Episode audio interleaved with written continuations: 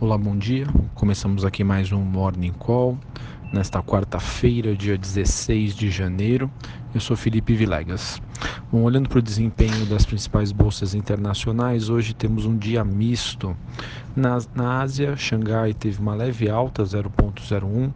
Hong Kong subiu 0,27 e a bolsa japonesa caiu 0,55.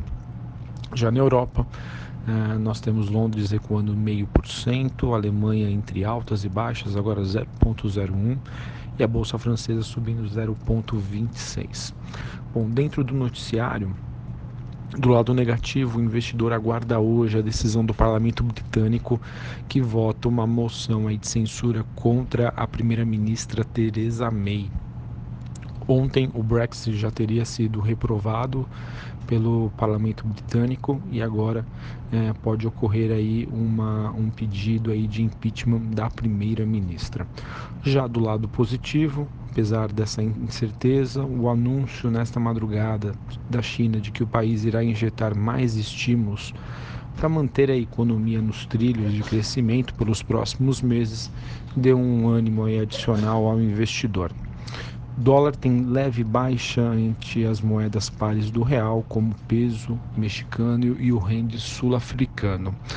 O índice dólar, que é, aquele, é a movimentação do dólar frente aos seus principais pares, tem uma queda de 0,13.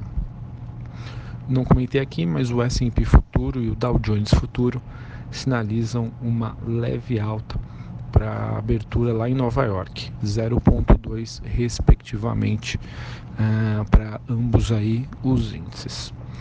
Bom, pessoal, sobre a agenda do dia, nós temos aqui no Brasil, às 8 horas da manhã, dados de inflação, às 9 horas, volume do setor de serviços, e meio-dia e meio, o Banco Central divulga o fluxo cambial semanal.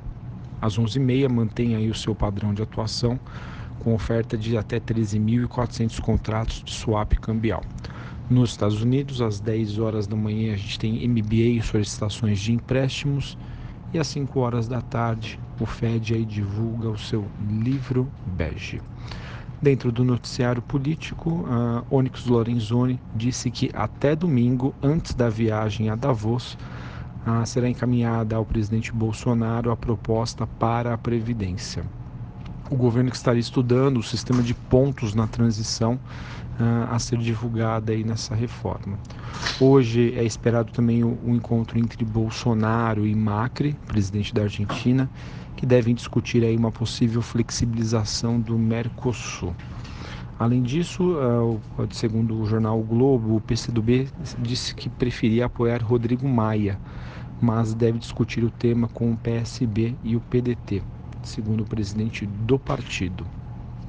Finalizando aqui o noticiário político macroeconômico, de acordo com o valor econômico, sem chuvas, a bandeira amarela pode voltar antes do esperado.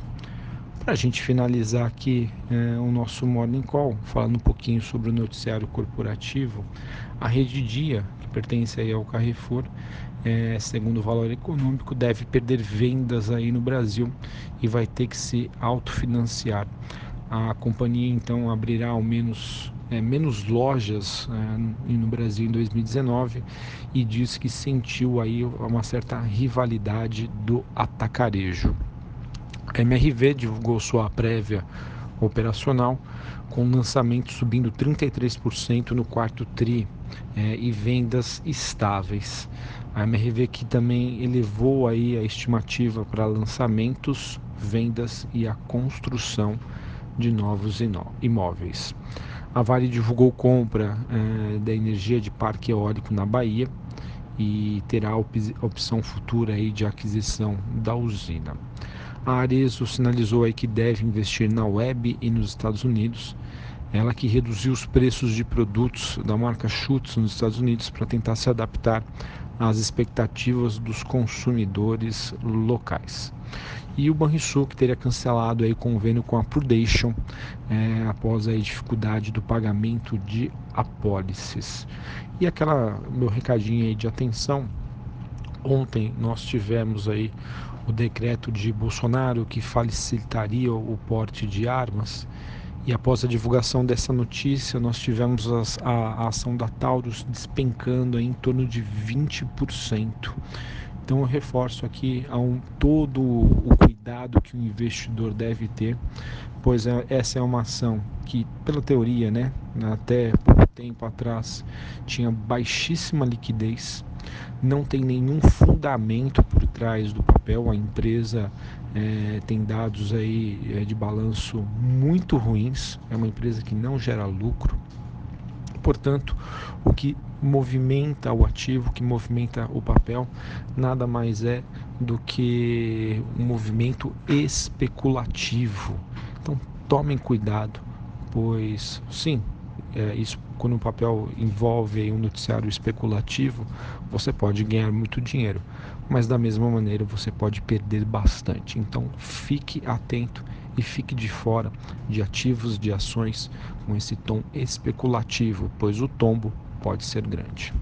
Um abraço a todos, uma boa quarta-feira aí para vocês e bons negócios.